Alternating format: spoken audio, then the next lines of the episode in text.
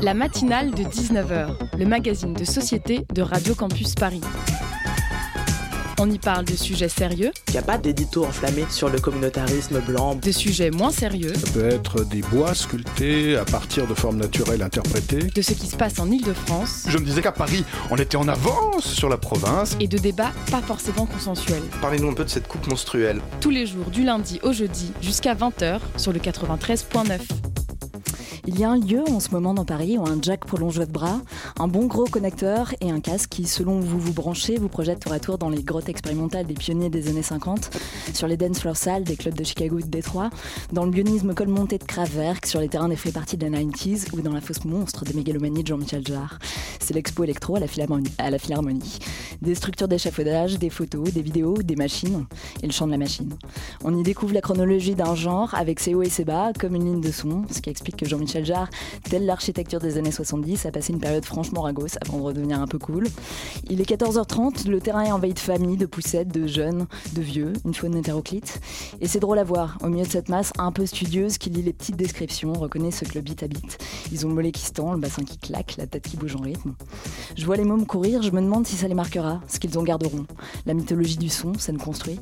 Je me souviens, j'avais 14 ans, le début des années 2000, et sur la table du salon, mes parents gauchos frileux, Télérama titrait, j'ai fait une rêve. Même sans musique, c'était déjà beau.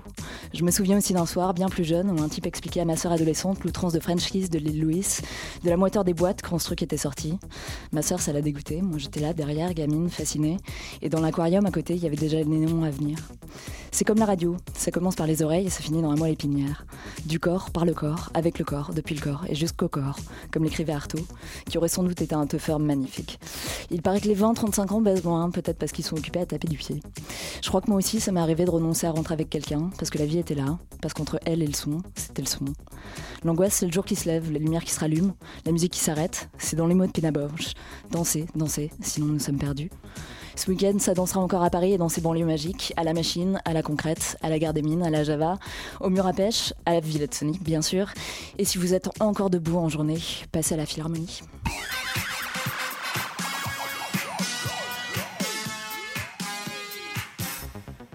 Et parce qu'en revanche, on apprécie moins le son des canons, ce soir dans la matinale, on donne la parole à Émeric Elouin, chargé de plaidoyer armes à Amnesty International.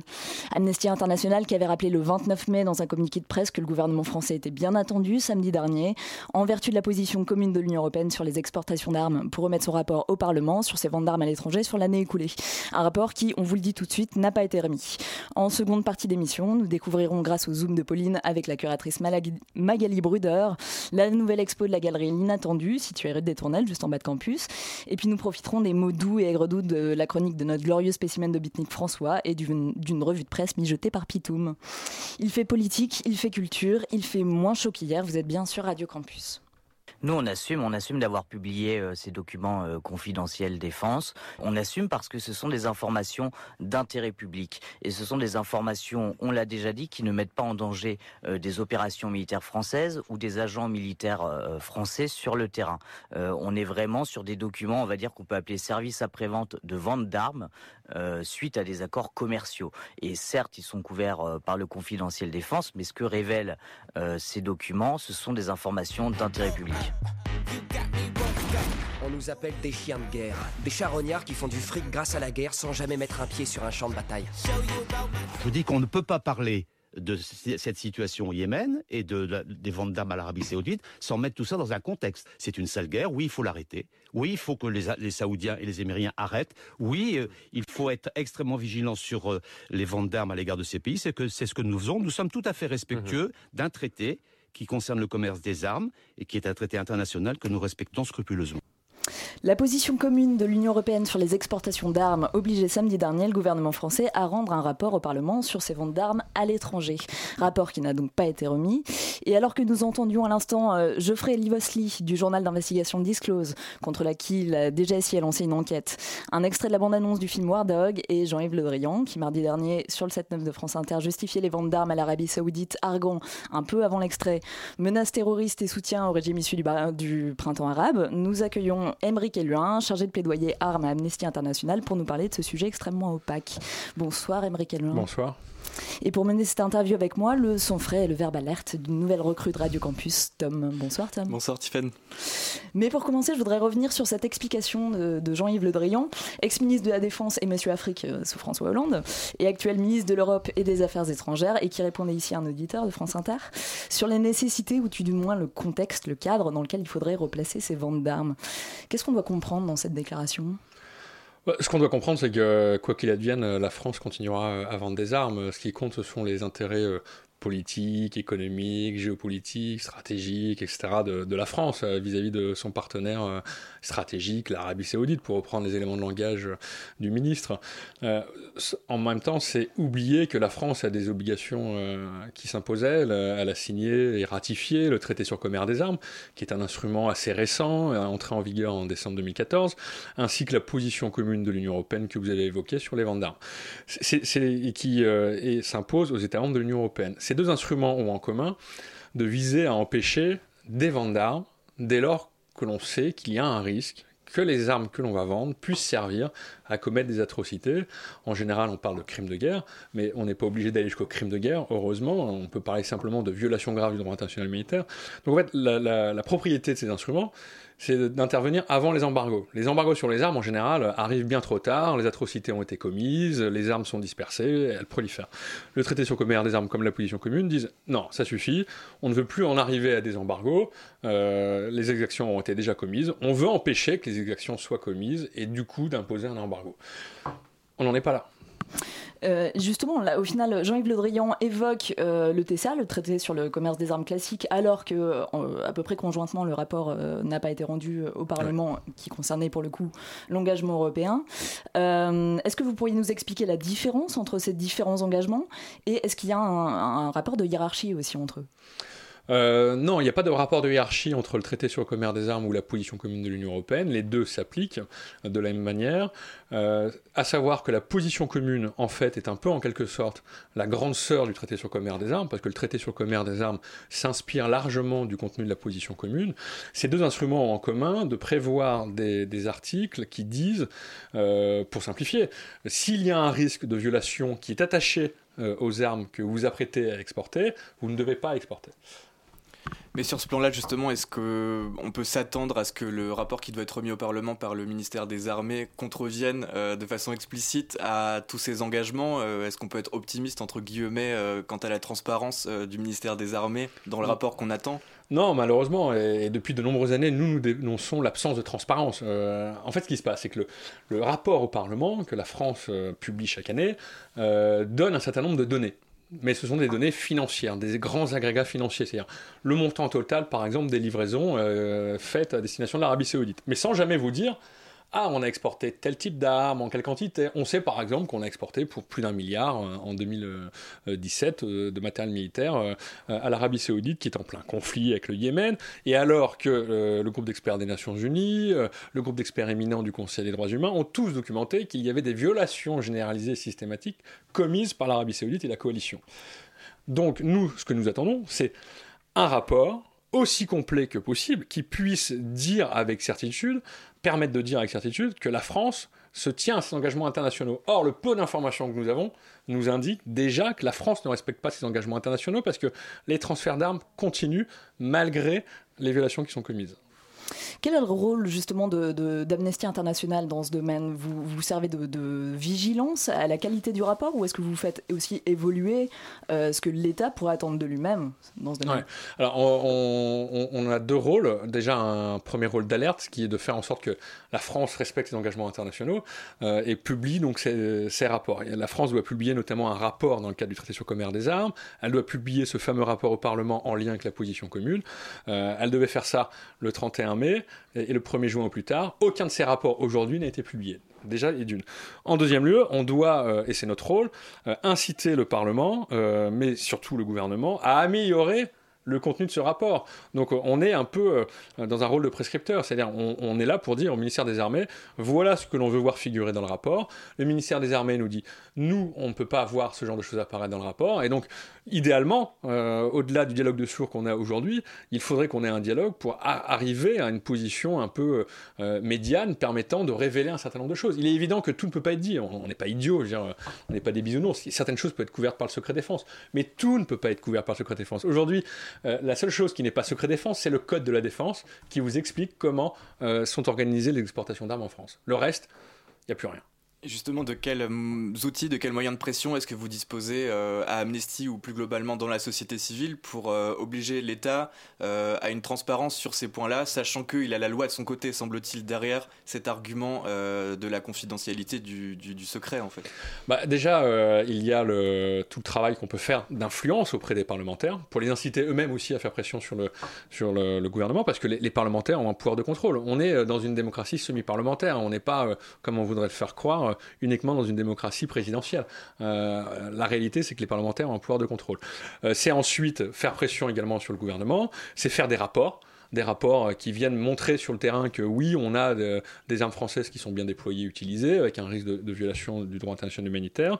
Et c'est également faire en sorte que les ONG, un peu partout en Europe, amènent des, des, points de comparaison pour dire, voilà, tel pays, nous, on a tel type d'information, donc pourquoi la France ne pourrait pas fournir ce type d'information Donc faire un, élément comparatif.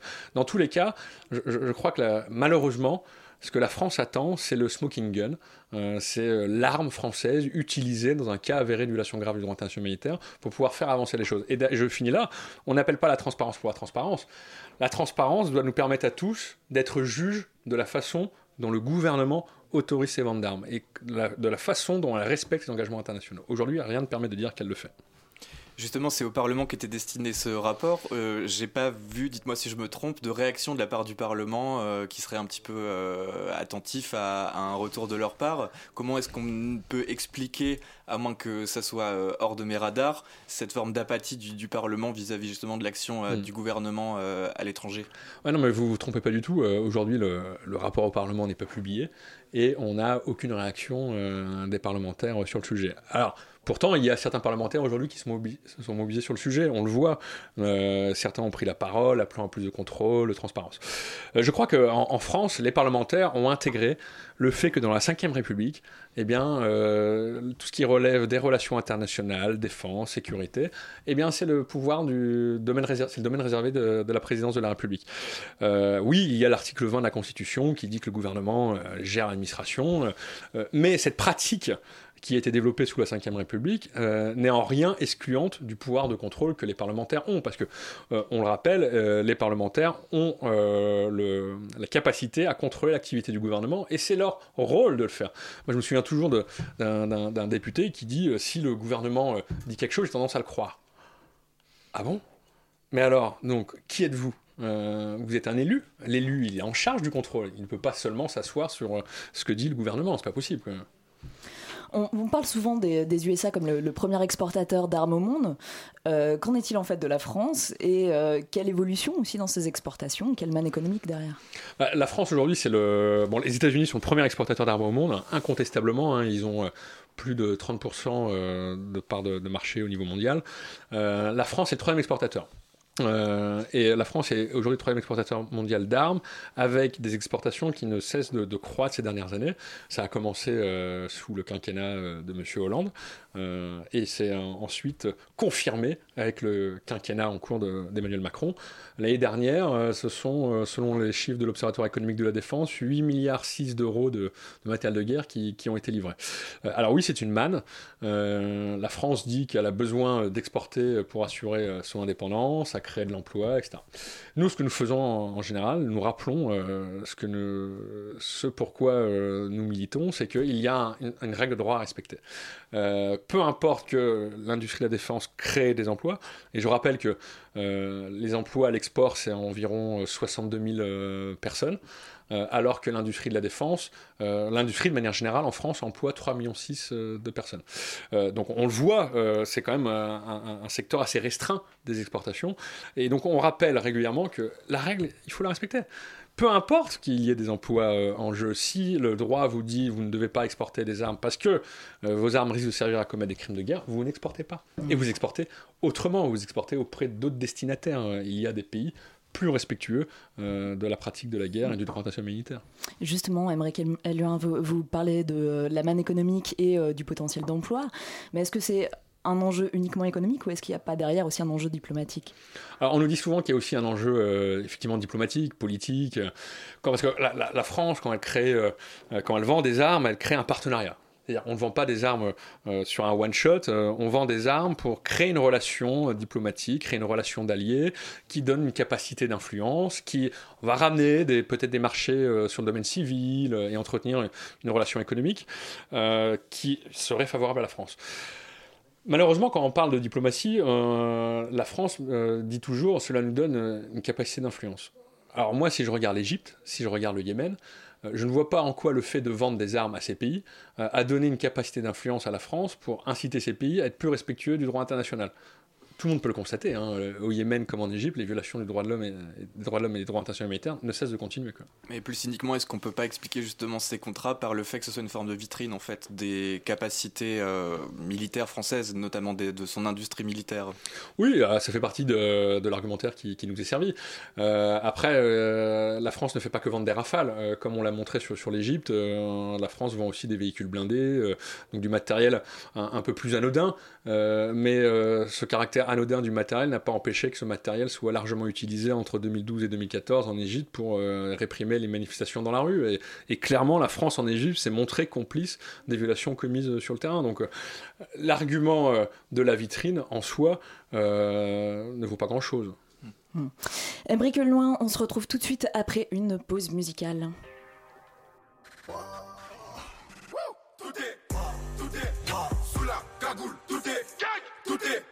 Tout est 9-3 Empire, tout est tout est tout est sous la cagoule, tout est tout est tout est 9-3 Empire, tout est nouveau paire de Drive-by, BM, double Tout est, c'est le 9 Le prince rafale sur le roi, je sors le Tout le monde, Hermès, Dolce, là-bas Y'a les Giro et frère, détail de là, peine de, charge-le, on les bagarre, on les. Je rentre chez, je récupère un mon. J'appelle mon gars qui me ramène de là. Je vais sur le Rhin, faire une sortie comme. Mon fils me dit qu'aujourd'hui c'est. Je l'écoute même pas, je me sers un verre de. Je demande au tartin, je lui décris mon œuf. Enfoiré, c'est moi là, la grosse mou. Envoie des mandats, tous les mecs au car. Ça sent la tête pas, je tape une dernière rap. Je suis dans les cités, je travaille comme un art. Artenapis, le dealer c'est fait. Avec des kilos, des quêtes plats de peu. C'est encore le baveux, celui qui porte la qui. Qui sort du rush pour une maxi quiche. Tout est tout est sous la cagoule, tout est tout est tout est 9-3 Empire, tout est tout est tout est sous la cagoule, tout est tout est tout est 9-3 Empire, tout est Elle, moi, c'est comme Hassanita. Je t'aime pas, mais je vais rester sympa. Mais là et moi, je pense pas. Par où je suis passé, c'est comme un trou noir. À l'époque, personne voulait de moi. Mais moi, moi. Moi j'ai pas perdu la mémoire. Vénéviti, ce putain de combat. T'es qui t'as fait quoi, je m'en bats. De balises de combat. Tous mes DZ sont cordons. Tout est carré, pas besoin de se voir. Fallait donner avant. Maintenant c'est pas sus mon pote. Un smic et demi sur la taille. 3-9 milli sur la schneck. Si tu la montes, tu la payes. 9-3 empire du racket. 9-3 empire sur la tape. 9-3 empire sur la stand. 9-3 empire ou en mieux. Ouais, 9 grammes en shit ou en bœuf. Y'a du sang français sous la sape italienne. Mi capitaliste, mi alien. Mi super saiyan, mi gosse, mi menace iranienne. Mon écuyer chargé le cayenne. C'est Mani la mitraille qui manie la mitraillette? J'écris des chansons hardcore, mi satanique, mi païenne. Tout est, tout est, sous la cagoule, tout est, tout est, tout est, 9-3 Empire, tout est, tout est, tout est, sous la cagoule, tout est, tout est, tout est, 9-3 Empire, tout est. me réveille dans de la litre. triomphs. Moi, ça fait pas la porte, elle fait des études en. J'ai mon VVS avec un banquier hongrois. Dans les bons moments, dans les meilleurs endroits. Fais pas les empans, on va vous laisser en quoi. J'ai la coupe à Goku, tenant d'un bocal. La moitié de mon repas, c'est pour envie du Ils ont mis des micros, ils ont failli n'avoir. Le moteur du GLE, à couvert le son de ma voix. Pense à l'os des gars, j'ai pas croisé un black Que des de four, ouais, des mecs du 9 Ouais, des mecs de chez moi. Vie de Scala négro dans triple S Balenciaga. Sur un casse personne arrive en retard Ça va streamer ce soir comme une hagra. Une légende qui vient pour faire du carnage Avec un flingue à baril et pas Chacun son délire comme vague Moi je casse la démarche. Tard le glock qui fait clic clac Tard le glock qui fait clic clac Tard le glock qui fait clic clac Tard le glock qui fait clic clac Tard le glock qui fait clic clac de Scala Negro dans triple S Balenciaga Sur le casse personne n'arrive en retard Ça va streamer ce soir comme une hagra Tout est, tout est, sous la cagoule Tout est, tout est, tout est 9-3 Empire, tout est, tout est, tout est Sous la cagoule, tout est, tout est, tout est 9-3 Empire, tout est, tout est, tout est Sous la cagoule, tout est, tout est, tout est 9-3 Empire, tout est, tout est la tout est, tout est, tout est, 9-3, Empire, tout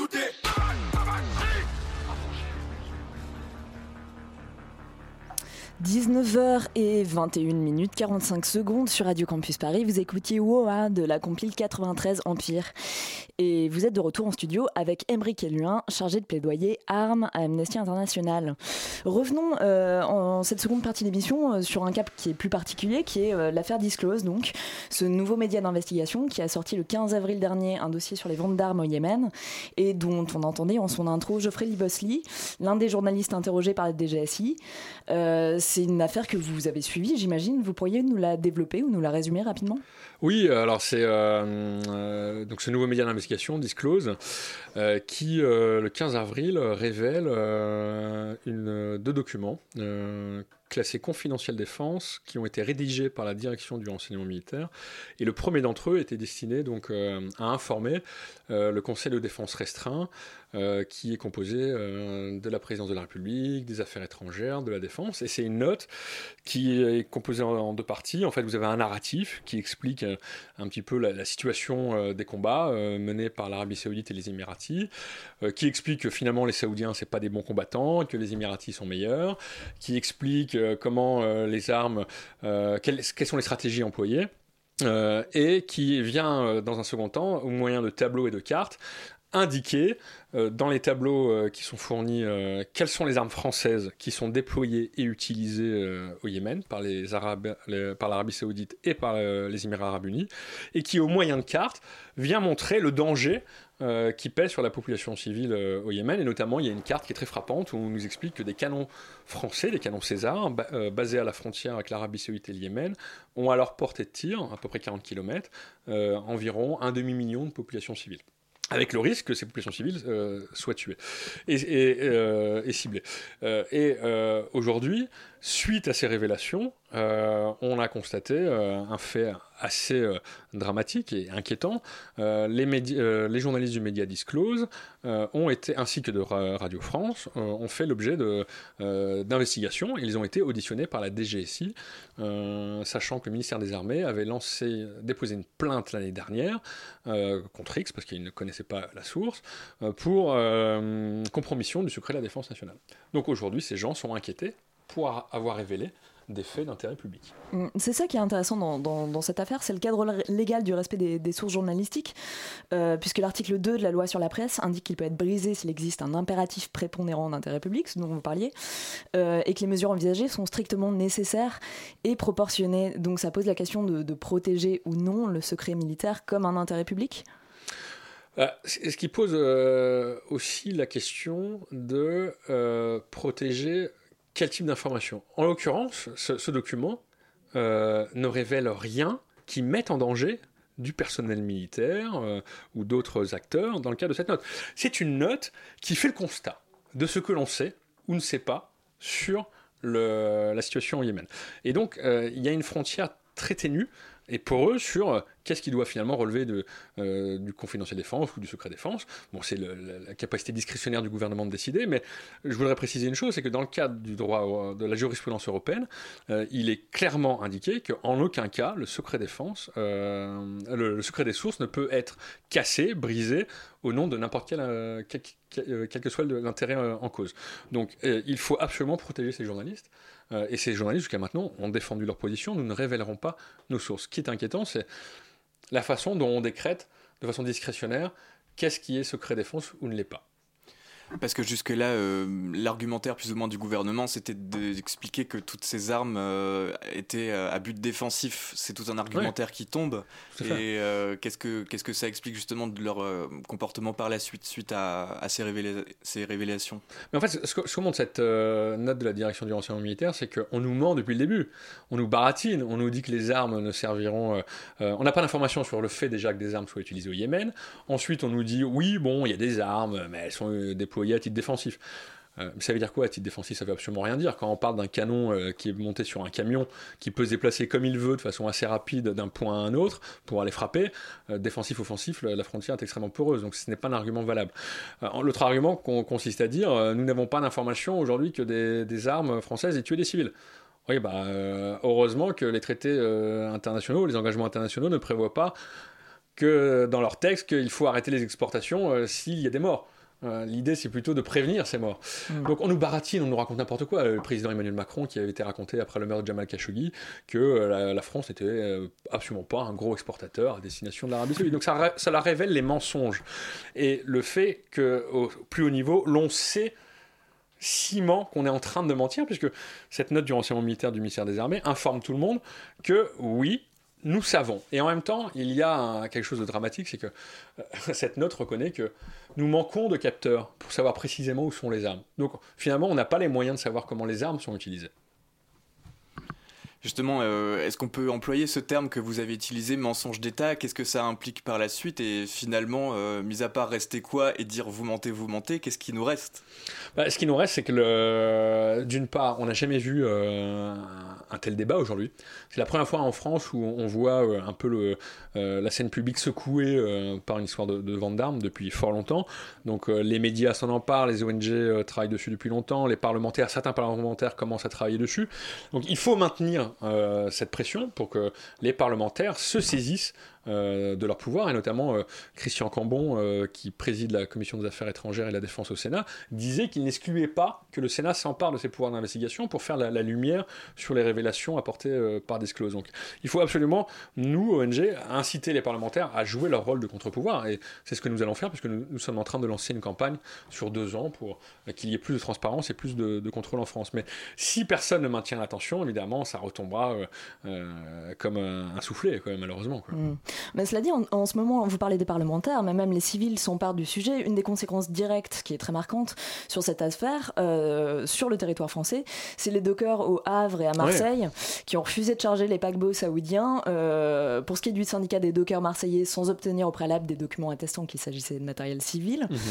Est-ce que vous pouvez nous, résumer aussi un peu ces, ces, événements qui, à mon avis, apportent une, lumière intéressante? Oui, bah, en fait, ce qui s'est euh, passé, c'est qu'au début du mois de mai, un, un cargo saoudien, le Barry Yambou euh, a fait euh, partie d'Allemagne, s'est arrêté à Anvers, en Belgique, a chargé six conteneurs euh, de munitions belges, et ensuite passé au port du Havre où il devait charger des armes françaises. le média disclose le 7 mai révèle que des canons César doivent être chargés. Le 8 mai, la ministre Florence Parly confirme que des armes vont être chargées mais ne précise pas quel type d'arme. Mhm. Euh, finalement, le, navire, face à la, mobilisation euh, de l'FT civile et, de certains parlementaires et des médias, reste en rade, c'est-à-dire qu'il ne rentre pas dans le port, ne mouille pas, il ne va pas à quai. Euh, on voit le, même le député Jean-Paul Lecoq aller au Havre, rejoindre les manifestants, parce que spontanément, plusieurs ONG également se sont mobilisées pour contester ce chargement. et ensuite, il y a eu une traînée de poudre. Le, navire a été en Espagne, en Italie, et la civile s'est les dockers, apparemment, nous n'avons pas d'informations officielles là-dessus. Euh, au Havre, ont joué un rôle. Euh, il semblerait qu'ils ils aient demandé certaines discrétions. Mhm. en tout cas, il semblerait qu'ils aient joué un rôle. Et effectivement, nous nous étions inquiétés que le Barry Tabouk, nouveau navire saoudien, qui avait chargé, selon nos informations, des armes canadiennes, fasse transit à Marseille pour charger des armes françaises. Et là, les dockers se sont mobilisés et ont même, enfin, dans leur communiqué de presse, fait référence à la guerre d'Indochine, où ils s'étaient opposés au chargement d'armes. Donc, on retrouve une mobilisation euh, qui touche les syndicats, les dockers, qu'on n'avait pas vu avant. Ce qui ne veut pas dire que ces, acteurs n'étaient pas, euh, n'étaient pas positionnés, mais ils ont, euh, sur le sujet. Ils, ont toujours été positionnés sur le sujet. Mais là, ils ont pris la parole et ont défendu l'idée qu'ils ne contribueraient pas à faciliter les transferts d'armes.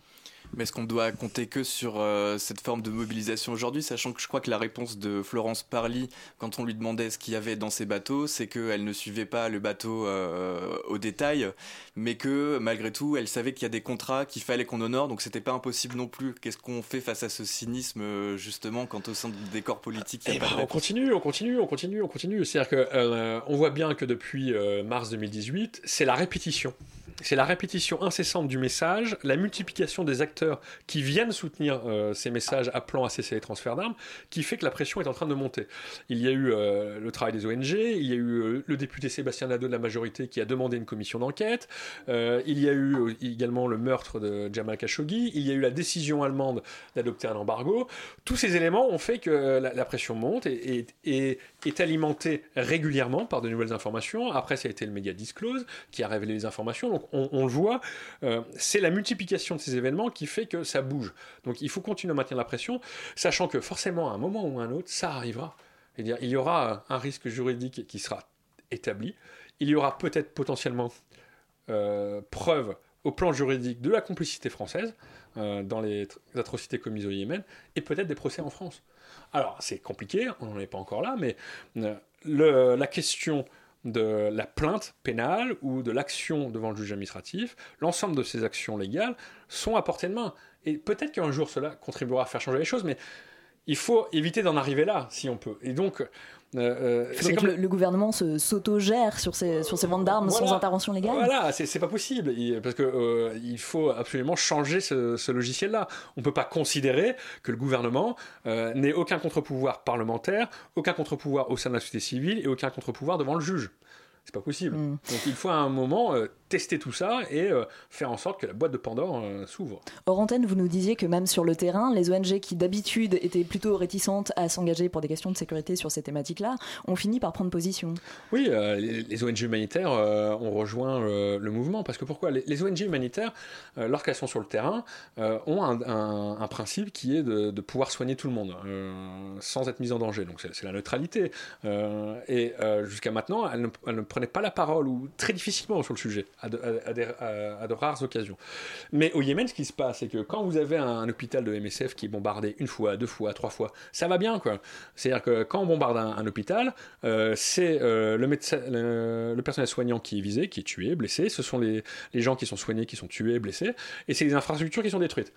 Donc à un moment, ça suffit. Donc elles ont considéré qu'il était de leur devoir de prendre la parole et de révéler ce qui se passe sur le terrain euh, pour influer sur la conduite française des ventes d'armes et appeler à les stopper. Et pour conclure, qu'est-ce que, vous répondez à ceux qui considèrent que ces ventes d'armes sont importantes pour l'autonomie militaire française, français? Bah, qu'est-ce qu'ils font, euh, qu'est-ce qu'ils font depuis, euh, depuis euh, plus de 40 ans pour construire l'Europe de la défense et empêcher que ce type d'exportation litigieuse n'ait lieu? Ces gens-là n'ont rien fait. ensuite, l'indépendance, bah, l'indépendance, c'est c'est peut-être un mythe, euh, parce que rappelons-le, euh, euh, les exportations françaises de missiles de croisière à l'Égypte ont été bloquées par les Américains. la France se plaint que ces constructions de véhicules blindés soient freinées par l'embargo allemand.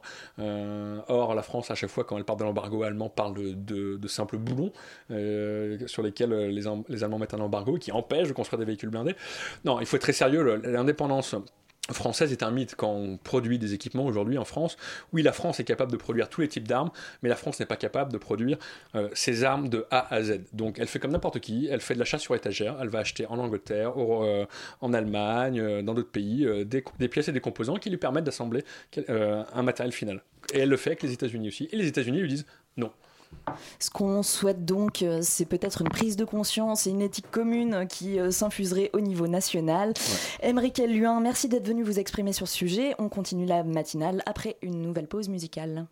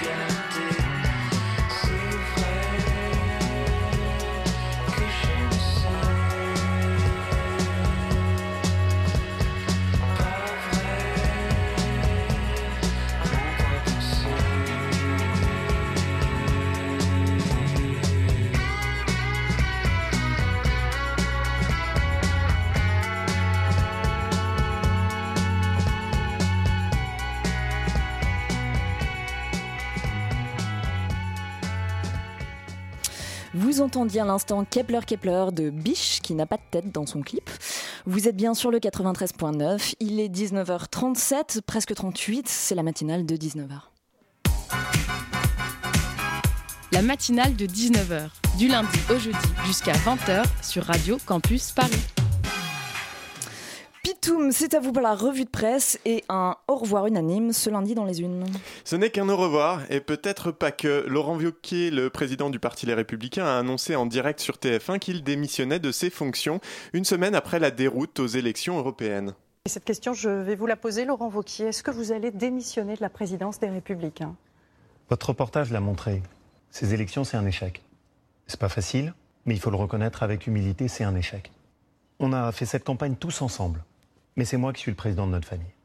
Et euh, au fond, pour le dire assez simplement, les victoires, elles sont collectives. Les défaites, elles sont solitaires. C'est comme ça.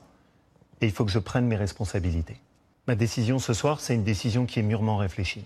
J'ai décidé de prendre du recul. Et pour répondre à votre question, je me retire de mes fonctions de président des Républicains. Après le fiasco, Laurent, Laurent Wauquiez quitte le bateau, titre Libération, qui ne manque pas par ailleurs de rappeler que le navire LR et ses cadres fuient de toutes parts. Depuis une semaine, les défections d'élus locaux s'accumulent à moins d'un an des prochaines échéances électorales. Des élus et des cadres très sollicités par La République En Marche et le Rassemblement National. Hein. dans un entretien accordé au journal du dimanche, le ministre chargé des collectivités territoriales, Sébastien Lecornu, lui-même ancien membre des Républicains, a appelé les maires de droite à quitter LR et à mettre leur énergie à les aider à reconstruire le pays plutôt que leur parti. De l'autre côté de la droite, c'est Marion Maréchal Le Pen qui a, elle, invité les républicains à rejoindre euh, le parti de sa tante pour construire une grande coalition. Cependant, le pillage des ruines des républicains ne doit pas nous faire oublier le principal enseignement de ces européennes. Le vrai boss de la droite, c'est Macron, titre l'humanité. C'est un au revoir, mais peut-être ce n'est qu'un au, un au revoir. Pardon. Le Figaro se souvient de son côté qu'un autre chef de file de la droite avait dû démissionner de la présidence du RPR après un échec aux européennes, Nicolas Sarkozy, en 1999 avec la suite que l'on connaît. Sur un tout autre sujet, les péripéties se succèdent autour des ventes d'armes à l'Arabie Saoudite, on en parlait, et des journalistes qui enquêtent sur le sujet. Oui, des intimidations, c'est ainsi que Bastamac qualifie les multiples convocations de journalistes par la DGSI ces dernières semaines, alors que, comme le souligne Olivier Petitjean dans l'article, les parlementaires réclament en vain la mise en place d'une commission d'enquête sur les ventes d'armes, mais le gouvernement est beaucoup plus prompt à s'attaquer aux journalistes qui ont volontairement rendu public un document secret défense. Le journaliste souligne également que ces ventes pardon, violent potentiellement les engagements de la France dans le cadre des traités internationaux sur le commerce des armes. L'émission Soir 3 a quant à elle diffusé un court reportage dans lequel on peut apprendre, et on en parlait aussi, que deux cargos saoudiens auraient tenté de charger des armes françaises à destination du Yémen. Le premier début mai au Havre et le second la semaine dernière à Marseille. Accueillis par des manifestants, l'un n'a pu accoster et l'autre n'a finalement embarqué que du matériel civil. Et puisqu'on parle de répression, il est en une sanglante qui fête ses 30 ans en ce moment. Ce sont les événements, les événements de Tiananmen qui se sont déroulés au printemps 89 en Chine. Oui, du monde à l'Obs en passant par les échos, toute la presse célèbre euh, l'anniversaire des événements qui ont profondément marqué l'histoire de la Chine moderne. RTL donne la parole à Jeff Widener, je sais pas trop le prononcer, le photographe qui a pris la célèbre photo de Tankman, l'homme seul avec son sac devant une colonne de chars au lendemain du massacre de la place Tiananmen. Euh, cette photo était un miracle, dit le photographe, parce que je n'avais plus de pellicule et j'ai dû envoyer un étudiant courir chercher des pellicules pour moi. Au bout de deux heures, il est revenu avec seulement une pellicule, raconte-t-il au journaliste qui conclut son article en rappelant que la photo est toujours censurée en Chine. Une répression qui ne s'est pas arrêtée à ce cliché symbolique. Non, et c'est Contrepoint qui, de son côté, reprend l'histoire politique du pays qui a conduit à la tragédie et constate la prolongation de la répression. Certes moins violente, elle s'organise depuis 30 ans autour d'un contrôle social intensif des individus en du pouvoir sur le peuple chinois que le journal Les Échos dénonce aussi via son correspondant à Pékin. Sur son site, le journal publie également un entretien avec un des étudiants leaders du mouvement pro-démocratie à l'époque qui déclare que l'aspiration à la liberté est intacte, mais que, mais que ce qui retient les étudiants aujourd'hui, c'est la peur. Ponctué par des extraits des comptes rendus de l'époque, ces articles nous remémorent avec quelle violence un pouvoir sait parfois se maintenir contre sa population. De pouvoir être violent, s'il en est question en ce moment chez nous avec le procès France Télécom sur la vague de suicides. 19 en tout qui a touché l'entreprise entre 2007 et 2010. Et c'est sans doute Frédéric Lordon qui en livre pour l'instant l'analyse la plus intéressante dans un long papier pour le monde diplomatique où l'auteur parle de la sociopathie managériale. Alors le sociopathe, rappelle Lordon, c'est celui qui n'éprouve aucune empathie pour autrui, voire pour l'humanité. S'appuyant notamment sur les témoignages et, l'incompréhension des accusés, hein, après tout, ils n'y peuvent rien si des gens se donnent la mort, eux avaient des objectifs à remplir, Frédéric Lordon peint des structures sociales néolibérales qui produisent des sociopathes, puisque seul compte le capital, tout est permis pour le faire fructifier. Éclairant comme souvent avec cet auteur, l'article se termine sur un dernier constat en forme de post-scriptum, évoquant le déni d'Emmanuel Macron quand il fut interpellé sur les mains arrachées, les éborgnés, les décès et les centaines de blessures des Gilets jaunes. Frédéric Lordon nous dit Face à des annulations aussi massives de la réalité, n'importe quel psychiatre ferait interner le sujet responsable de ces faits réellement commis et mentalement effacés. Mais dans la sociopathie néolibérale devenue norme, rien de tout ça n'est vraiment sérieux.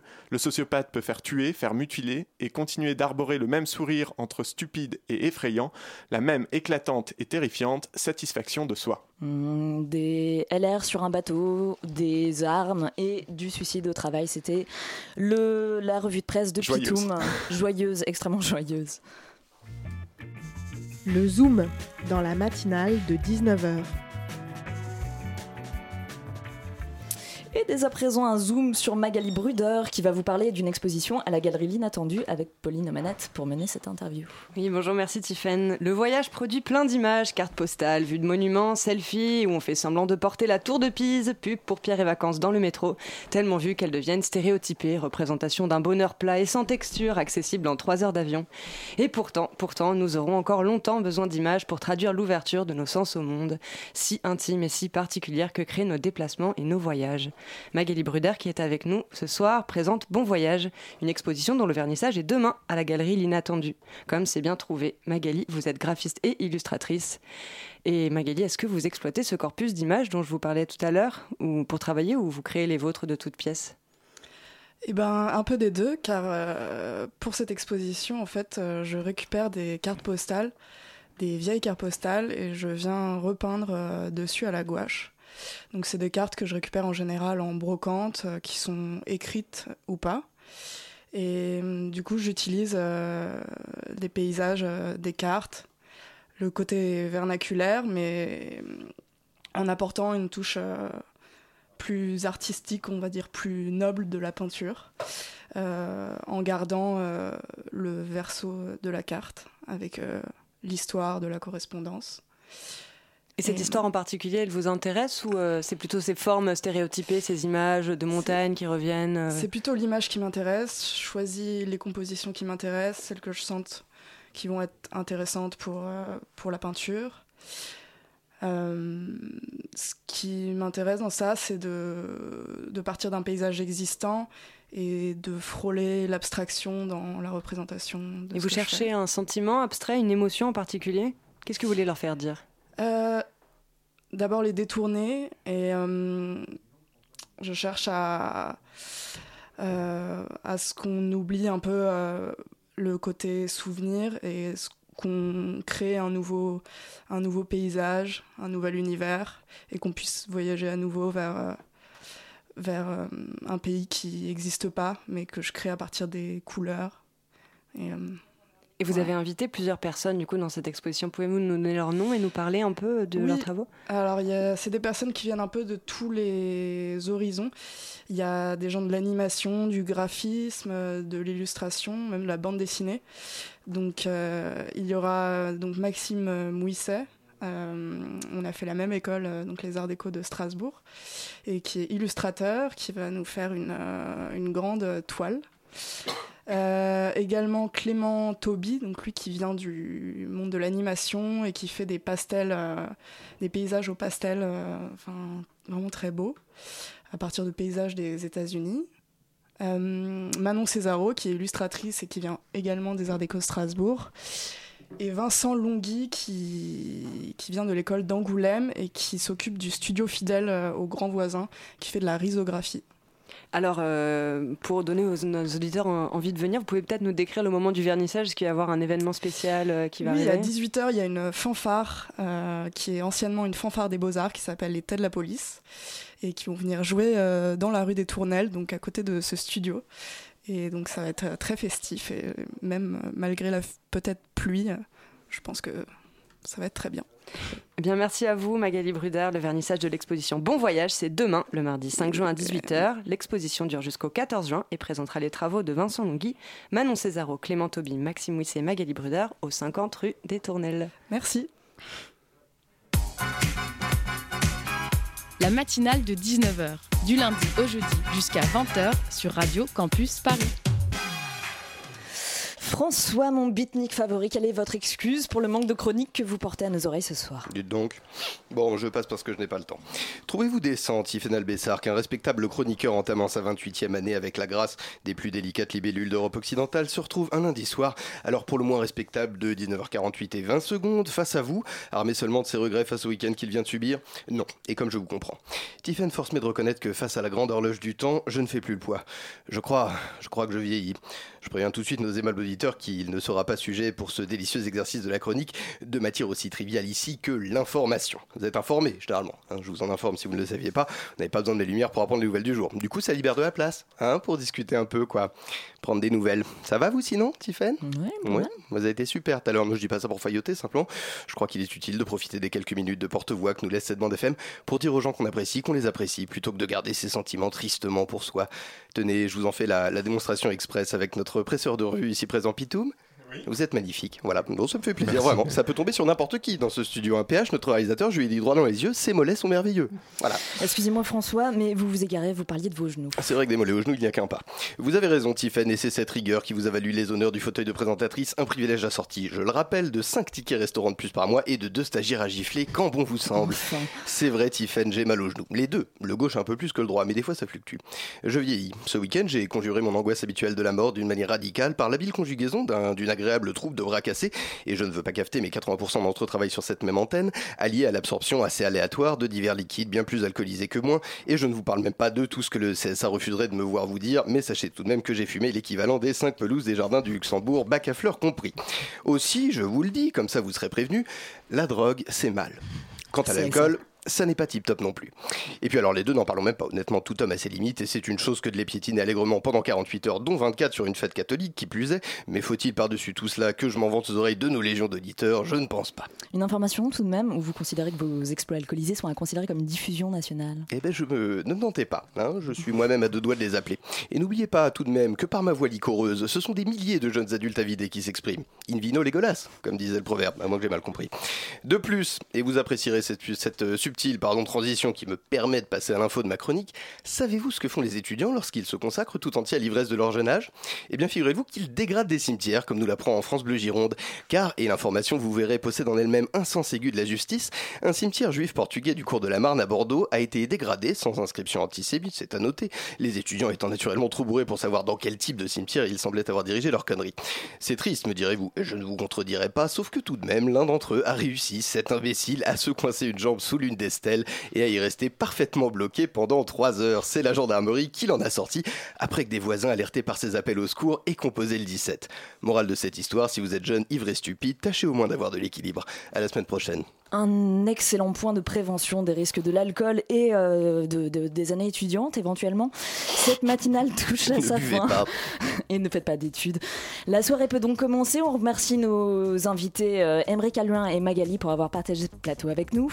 Merci à Thomas, nouveau spécialiste de l'armement à Radio Campus, Pitoum, poète de la revue de presse euh, dépressive, François qui a presque vécu cette émission comme un lundi de congé avec une énorme gueule de bois, Efficace. Pauline, Zoom 18-200 mm et euh, PH, Dieu de la Réal, tout de suite sur le 93.9, La tuture à papa de Maxime Faciotti, c'est un épisode sur la foire de K. Et puis pièce détachée qui est en studio. Oui, oui. De quoi vous là. allez parler ce soir? On va parler de June Events, un festival de création chorégraphique. De la création chorégraphique, Mmh. c'est parfait. Très bonne soirée à tous, à bientôt sur Radio Campus.